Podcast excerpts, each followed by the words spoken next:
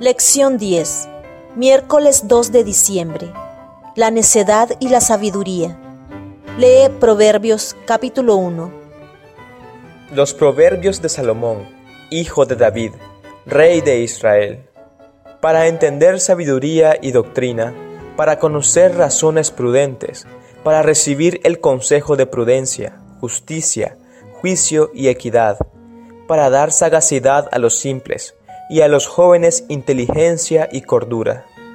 Oirá el sabio, y aumentará el saber, y el entendido adquirirá consejo, para entender proverbio y declaración, palabras de sabios, y sus dichos profundos.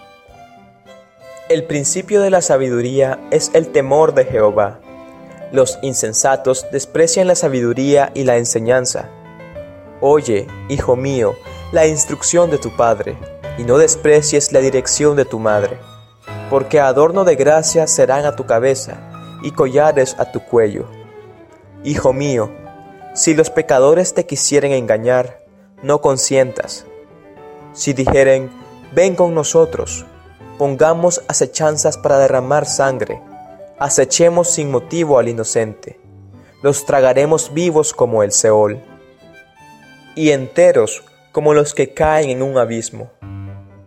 Hallaremos riquezas de toda clase, llenaremos nuestras casas de despojos. Echa tu suerte entre nosotros, tengamos todos una bolsa. Hijo mío, no andes en camino con ellos Aparta tu pie de sus veredas, porque sus pies corren hacia el mal, y van presurosos a derramar sangre. Porque en vano se tenderá la red ante los ojos de toda ave, pero ellos a su propia sangre ponen acechanzas, y a sus almas tienden lazo. Tales son las sendas de todo el que es dado a la codicia, la cual quita la vida de sus poseedores la sabiduría clama en las calles, alza su voz en las plazas, clama en los principales lugares de reunión, en las entradas de las puertas de la ciudad dice sus razones. ¿Hasta cuándo, oh simples, amaréis la simpleza y los burladores desearán el burlar y los insensatos aborrecerán la ciencia? Volveos a mi reprensión He aquí yo derramaré mi espíritu sobre vosotros, y os haré saber mis palabras. Por cuanto llamé, y no quisisteis oír, extendí mi mano, y no hubo quien atendiese, sino que desechasteis todo consejo mío, y mi reprensión no quisisteis. También yo me reiré en vuestra calamidad, y me burlaré cuando os viniere lo que teméis. Cuando viniere como una destrucción lo que teméis, y vuestra calamidad llegare como un torbellino. Cuando sobre vosotros viniere tribulación y angustia, entonces me llamarán y no responderé. Me buscarán de mañana y no me hallarán, por cuanto aborrecieron la sabiduría y no escogieron el temor de Jehová, ni quisieron mi consejo, y menospreciaron toda reprensión mía. Comerán del fruto de su camino y serán hastiados de sus propios consejos, porque el desvío de los ignorantes los matará, y la prosperidad de los necios los echará a perder.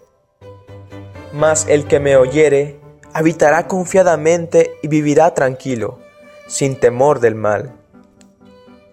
¿Qué nos enseña esto acerca de lo que debería ser la verdadera educación cristiana? La Biblia hace una comparación constante entre la necedad y la sabiduría. El libro de Proverbios hace bien en recordarnos los peligros del comportamiento imprudente y de estar en compañía de los necios. La distinción es clara. Dios desea que su pueblo busque la sabiduría, que la atesore y abunde en ella. Los estudiantes de artes y ciencias utilizan sus talentos para adquirir conocimiento y lograr la excelencia de sus estudios.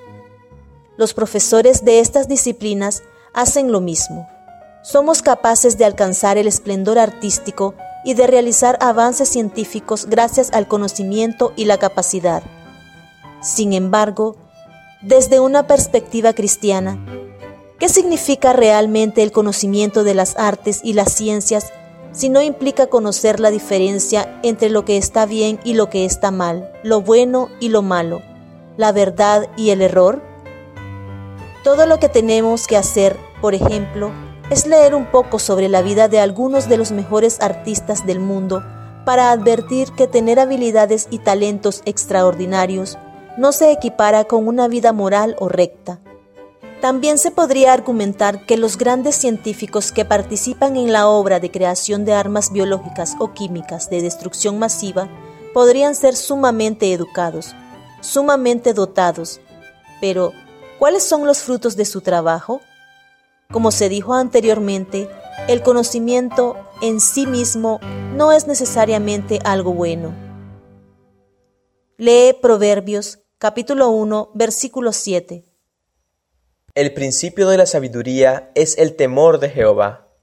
Los insensatos desprecian la sabiduría y la enseñanza.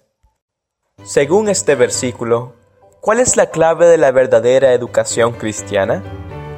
Un ganador del premio Nobel, un ateo, un hombre que estudia el universo y sus fuerzas físicas, escribió, Cuanto más inteligible es el universo, más absurdo parece.